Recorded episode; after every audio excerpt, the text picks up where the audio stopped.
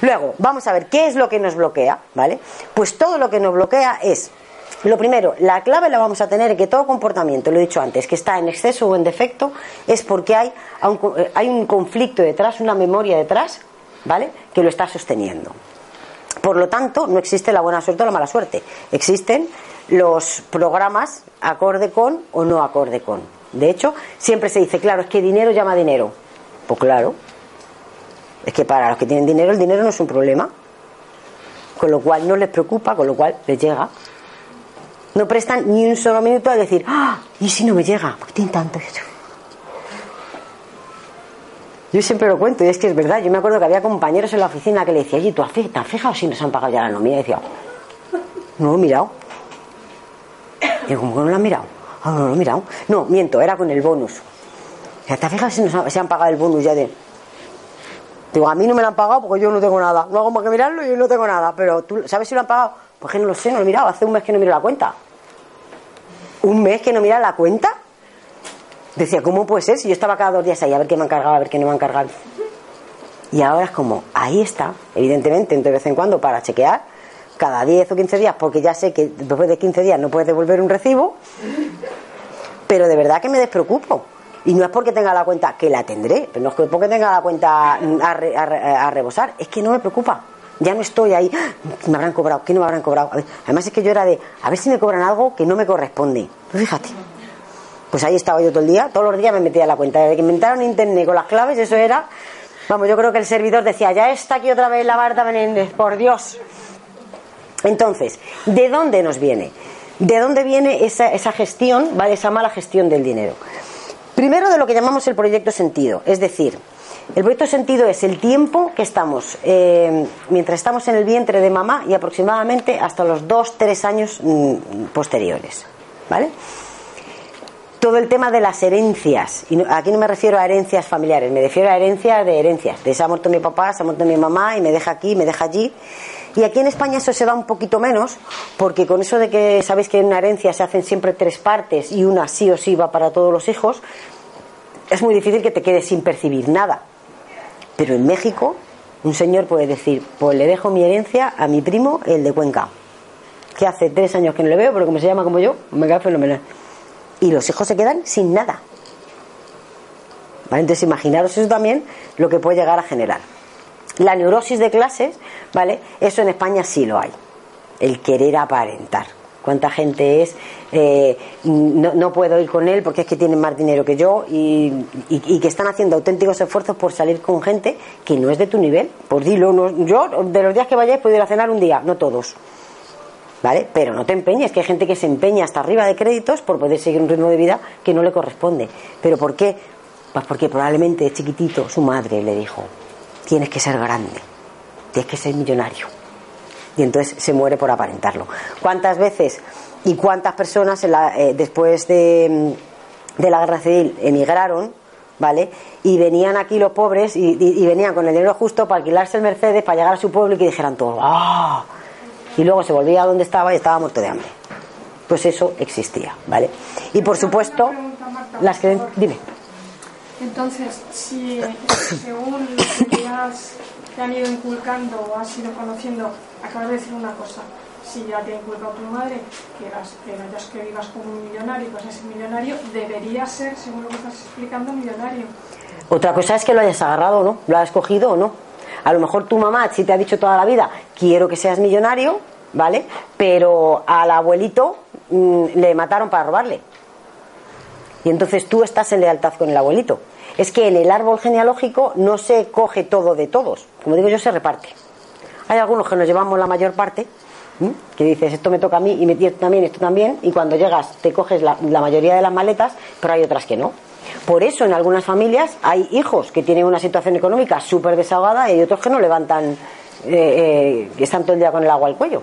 Y eso, digamos, se queda en tu subconsciente porque lo has oído a tu madre, pero a tu madre lo has Depende, o lo has, o lo has, sí, o lo has oído o, claro, pero ¿Cómo te viene lo de tus abuelos? por herencia genética. Es lo que llaman la epigenética. ¿Vale? Ahora lo vamos a ver. Ahora lo explico un poquito más, Entonces, el proyecto sentido, por poneros un ejemplo, imaginaos que mm, eh, cuando mamá se quedó embarazada de vosotros ya tenía, no, es el caso, ¿eh? Bueno, ponemos que o bien ya tenía más hijos, o bien tenía ya uno y entonces tuvo que dejar de trabajar. Esto es un caso real, ¿vale? Una señora que tenía ya un hijo, estaba todo arreglado y lo dejaba con su madre tal y cual, se quedó embarazado del segundo y entonces tuvo que decir, además lo verbalizaba, ¿eh? O sea, por ti tuve que dejar de trabajar. Y tuve que renunciar a mi carrera, ¿vale? ¿Qué ocurrió? Esa chica que vino a verme años más tarde, muchos años más tarde, ¿qué es lo que ocurría? Que era incapaz de formar una familia. Eso sí, tenía un éxito en el trabajo tremendo, pero era incompatible. Para ella era incompatible. ¿Lo veis? Entonces, eso es lo que ha demostrado la epigenética. La epigenética ha demostrado que determinadas situaciones y determinadas emociones elevadas ¿vale? son capaces de influir dejando un interruptor del gen encendido, ¿vale? es decir, como un programa de alerta. ¿Vale? Eso es lo que se hereda. Por eso, eh, desde la descodificación biológica sí se da explicación a algo que la medicina alopática todavía no termina de darle, y es por qué gemelos monocigóticos, es decir, gemelos que vienen en la misma bolsa, que tienen el mismo ADN, uno de ellos hace una enfermedad eh, durante su vida de las que llaman eh, hereditarias y el otro no. Pues es obvio. Según la descodificación biológica, es obvio. Los dos vienen con el gen encendido, ¿vale? Pero solo uno de ellos tiene una vivencia igual que el que lo enciende. y entonces el programa empieza a correr. ¿Me, ¿Me explico? Es decir, se tienen que dar dos situaciones de un estrés alto. Uno ya lo tiene y otro no, ¿vale? Entonces, ponte el ejemplo. Los dos vienen, ¿vale? Con eh, el gen de que eh, al abuelito le mataron para robarle. Con lo cual, tener dinero te pone en peligro, te pueden matar, ¿vale? Pero sin embargo, solo a uno de ellos le roban la cartera. Pues ese ya despierta el gen y dice, estate tranquila, que lo que viene siendo millonario va a ser poco. No puede ser que uno le encante la comida rápida y al otro no. claro. Por eso es un cáncer. Claro, no, a ver, por la comida rápida no te sale un cáncer. Ya, ya, ya. claro. O sea, es decir, Hábitos, no solamente por genética. eh, a ver, es que nosotros desde la descodificación biológica eh, nos basamos en todo lo que dijo Hammer y detrás de todo síntoma siempre hay una vivencia emocional vivida. eh, tiene que tener cuatro premisas: inesperada, dramática, vivida en soledad y sin solución. Y entonces ahí, como nosotros no somos capaces de poner la respuesta, es la biología del cuerpo la que pone la respuesta. Pero claro, evidentemente, por mucho que te descodifiques, por mucho que si no haces más que comer comida basura, mm, no dormir, mm, emborracharte y fumarte cuatro paquetes de tabaco diario, ya te puedes descodificar que lo vas a llevar francamente mal. Porque lo que no hay que perder de vista es lo que llamamos el, el terreno. Y evidentemente, claro que hay que tenerlo todo en cuenta. Igual que cuando hablamos de sobrepeso. Hay, hay factores que se descodifican, pero hay otros que no. O sea, es decir, hay que comer sano.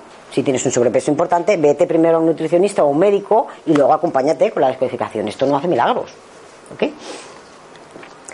Entonces, eh, a lo que voy, eh, ese, ese, mm, ese patrón neurológico se puede generar mientras estamos en el vientre de mamá. ¿Vale? Imaginaos una familia en la que son dos o tres y viene un cuarto. Porque ahora ya existen muchos, muchas historias para mm, regular la natalidad, pero antes era el método Gino. Eh, o como, no me acuerdo cómo le llaman en México ahora. Y eso fallaba más que una escopeta de feria. De hecho, la mitad de los que estamos aquí somos de ese método. Entonces, es decir, otra vez, la, la primera impronta de la mamá en el momento que se da cuenta de que está embarazada es fundamental. De nada me sirve en el momento que diga, ¡ah! No me lo puedo creer. Y yo que me acabo de quedar sin trabajo, o mi marido que se ha quedado sin trabajo. Ay, Dios mío, ay, Dios mío. De nada me sirve que luego días más tarde diga, bueno, ya saldremos. La impronta ya está. ¿Ok? Entonces, ahí puede darse, y digo puede darse, no lo que vamos a ver tiene que ser. O sea, es decir, no porque tenga un abuelo que le hayan matado para robarle, yo no voy a tener dinero, no. Si yo no tengo dinero, puede ser que el origen esté ahí. ¿Ok? Entonces, en este, por ejemplo, en este caso, de, de la mamá que se da cuenta de que está embarazada y teme por la, por la estabilidad financiera de la familia, que es lo,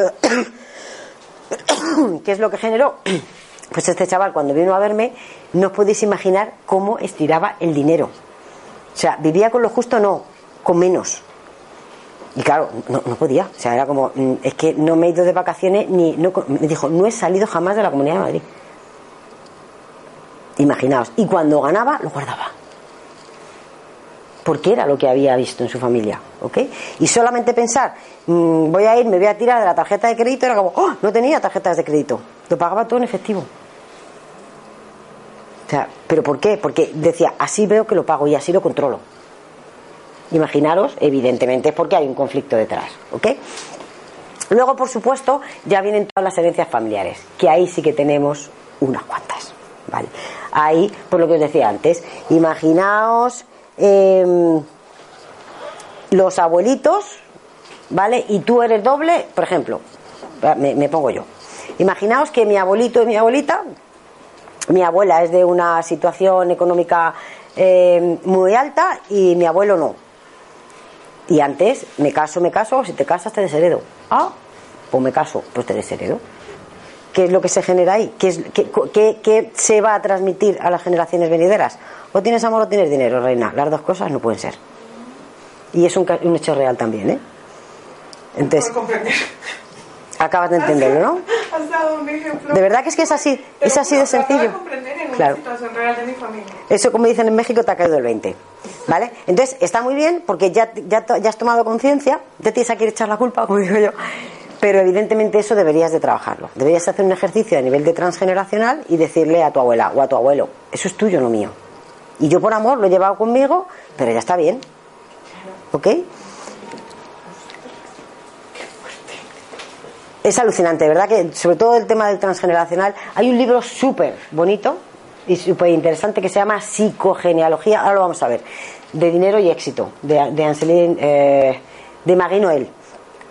Y cuenta un montón de casos de, de este tipo, ¿vale?